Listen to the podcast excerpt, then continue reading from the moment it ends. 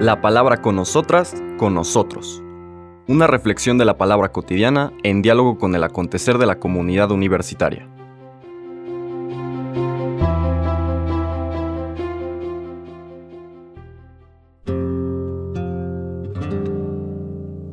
Hola, buenos días. Bienvenidas, bienvenidos a la palabra con nosotras, con nosotros. Hoy miércoles 6 de septiembre de la semana 22 del tiempo ordinario, pasamos al siguiente relato o escena del Evangelio de San Lucas capítulo 4 versículos 38 al 44. En aquel tiempo Jesús salió de la sinagoga y entró en la casa de Simón.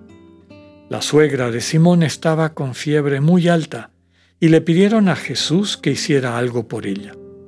Jesús, de pie junto a ella, mandó con energía a la fiebre y la fiebre desapareció. Ella se levantó enseguida y se puso a servirles.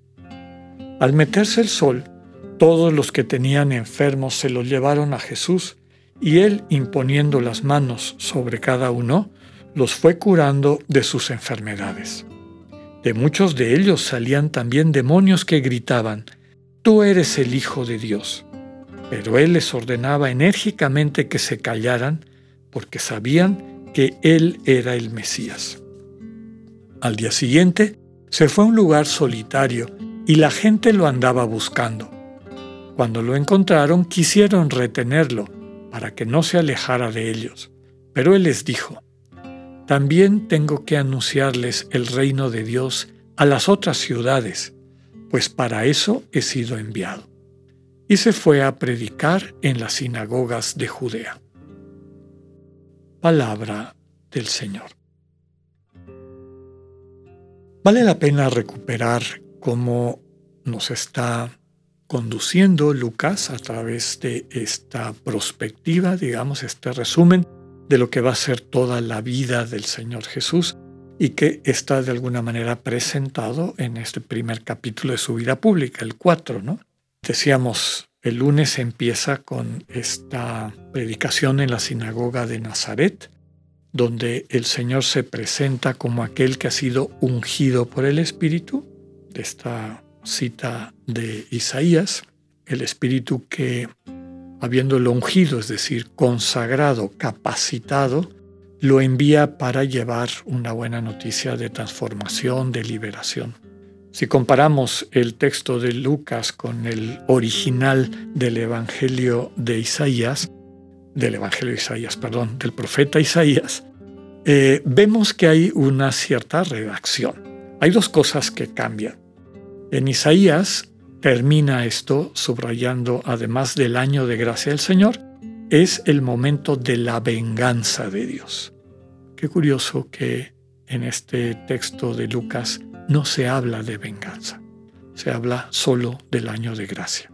Otra realidad que a lo mejor nos puede dejar más perplejos, perplejas, es que entre las cosas que hace el enviado, este ungido por el Espíritu, es sanar los corazones rotos.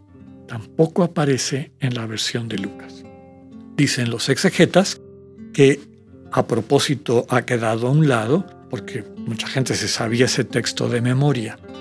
¿Por qué? Porque lo que empezamos a ver ayer con el exorcismo, como la presencia de Jesús saca del espacio sagrado, representado por la sinagoga, todo aquel, aquella presencia, esta como sensibilidad o falta de sensibilidad demoníaca que ha convertido la religión en un, no en un lugar de encuentro, sino en un lugar de control, en un lugar de maltrato, en un lugar justifica privilegios y demás cosas. Y sobre todo, que es lo principal, no produce lo que la religión está llamada a facilitar, que es este encuentro del alma con su creador, como diría San Ignacio. Entonces, el Señor Jesús ahí empieza a sanar los corazones heridos, a vendar los corazones heridos, no de palabra meramente, sino con hechos, expulsando de el ambiente religioso, de la dimensión religiosa de la humanidad, estos espíritus inmundos que han ocupado, han tomado la religión y la utilizan para su beneficio. Hoy vemos un segundo espacio de liberación, en este caso en la persona de la suegra de Pedro, que tiene fiebre. Yo recuerdo cuando empecé a leer algunas de las grandes novelas de la literatura rusa, varias novelas de Dostoyevsky. La gente cuando perdía el, control de sus vidas, pensemos en crimen y castigo y demás, ¿no? los hermanos Karamazov, cuando la gente dejaba de actuar sanamente, es decir, en sus cinco sentidos, siempre ponía Dostoyevsky que preso de una fiebre. ¿no? La fiebre no es nada más que tenía calentura y sentía mal es que su conciencia está alterada. Y ese es el sentido de esta curación. ¿no? La suegra de Pedro tiene su conciencia alterada, está postrada. No puede vivir a plenitud su vocación. Y en la vocación de la suegra de Pedro estamos todas y todos, que es servir, es decir, entregar los dones que Dios le ha dado, viéndolos convertidos en bendición, en bondad, en vida finalmente para la gente que les rodea. Entonces el Señor expulsa a los demonios de este ámbito de lo religioso. El Señor nos purifica la mente, nos quita las fiebres que nos ha dejado la vida y sobre todo esta visión distorsionada de quiénes somos. Y cuando desaparece la fiebre, tal como dice el texto, sentimos esta no solamente el deseo, sino la capacidad de servir de hacernos cargo de nuestra vida como fuente de vida para otras personas. Como suele pasar en los evangelios después de que hay estos dos eventos, curación y exorcismo, lo multiplican, ¿no? En la tarde vinieron muchísimas personas, curó a todos de sus enfermedades, de muchos de ellos salían demonios, y todos estos demonios gritaban, lo reconocían a él, tú eres el Hijo de Dios. Aquí aparece en lo que el Señor les ordena, les ordena enérgicamente que se callen, lo que conocemos como el secreto mesiánico. El Señor no quiere que le pongan ese título, que la gente empiece a utilizar ese título hacia Él por las expectativas que tenían, qué tipo de Mesías querían o esperaban. Recordemos que Mesías es equivalente a Salvador, el que nos va a liberar, el que nos va a redimir, y en el imaginario público de esa época, esa liberación iba a ser, recordemos las tentaciones del desierto, a la manera del espíritu de este mundo. Poder, dinero, que es lo que el mal espíritu le dice. Yo tengo todos estos reinos, yo tengo todo el poder. Si me adoras, yo te los transmito porque tengo ese poder.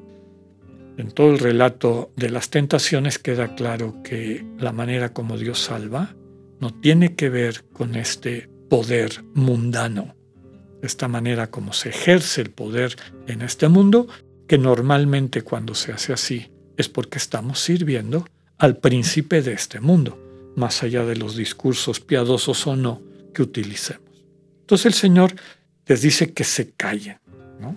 Quiere transmitir el mensaje de Dios libre de estos estereotipos. Finalmente también Lucas aquí nos presenta una práctica del Señor que encontramos en todos los evangelios, que es buscar la soledad y silencio para dialogar con su Padre, estos espacios de oración. Normalmente de madrugada, porque pues ya sabemos que una vez que empezaba el día, pues no le quedaba mucho tiempo para otras cosas. Ahí también nos enseña la necesidad de buscar soledad y silencio para poner nuestra vida conscientemente en manos de Dios y escuchar lo que nos quiere decir de cara a esas vidas, a esa vida, su voluntad, como la podemos orientar hacia su proyecto. Nos dice el texto que querían retenerlo, lo fueron a buscar y querían retenerlo. Pero la respuesta del Señor subraya que a Jesús nadie lo puede poseer. El bien no es posesión de ningún grupo, de ninguna religión, de ningún es el don del Espíritu y en todos los lugares donde ese Espíritu actúa, muchas veces para nuestra sorpresa, más allá de las fronteras de nuestros grupos de referencia, pues la invitación es a que reconozcamos que ahí está Dios presente. Que tengamos esa sensibilidad para unir nuestro quehacer a todas las personas de buena voluntad. Que tengan un buen día, Dios con ustedes. Acabamos de escuchar el mensaje del Padre Alexander Satirka. Escúchalo de lunes a viernes a las 8.45 de la mañana por radioiberoleón.com, a través de nuestra app gratuita para iOS y Android o por Spotify. Esta es una producción de Radio Ibero León en colaboración con el ITESO, Universidad Jesuita de Guadalajara.